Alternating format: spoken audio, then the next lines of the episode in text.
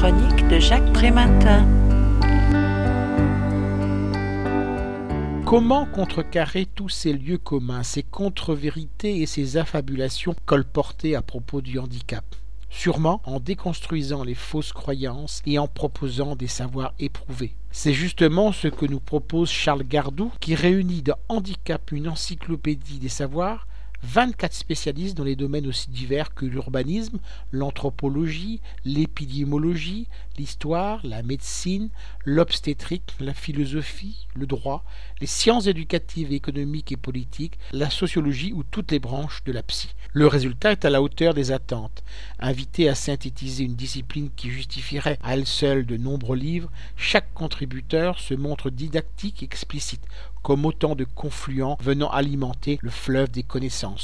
Une constante traverse l'ensemble de tous ces apports, la mise en perspective de la personne avec handicap et celle considérée comme valide, entre l'uniformisation universaliste, tous pareils, et la fragmentation différentialiste, chacun différent, nous ne sommes pas condamnés à un enfermement binaire. Il existe une continuité entre la multitude des versions dans lesquelles l'essence de l'humain se décline parce que nul n'est à l'abri d'un accident ou d'une lésion, d'un traumatisme ou d'un trouble, et parce que chacun passera par une phase de vulnérabilité et de dépendance s'il atteint la vieillesse, les notions de handicap et de pleine santé sont floues et relatives.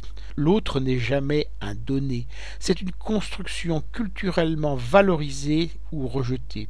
Or, c'est bien notre société contemporaine qui, sous l'emprise d'un discours idéologique de bien-pensance utilitariste, fonctionnaliste et moralisant, a élaboré un normocentrisme et un validocentrisme qui ont succédé à l'ethnocentrisme passé en opposition à l'interdépendance, à la réciprocité et à la reliance, ce sont bien les critères de rentabilité, de performance et de compétition qui cherchent à évaluer la plus ou moins grande valeur d'un individu et à hiérarchiser au sein de l'espèce humaine celles et ceux qui sont les plus méritants. Mais qui pourra affirmer qu'une vie sans atteinte organique mais plongée dans un mal-être constant vaut plus ou moins qu'une vie riche et satisfaisante malgré une déficience physique ou psychique?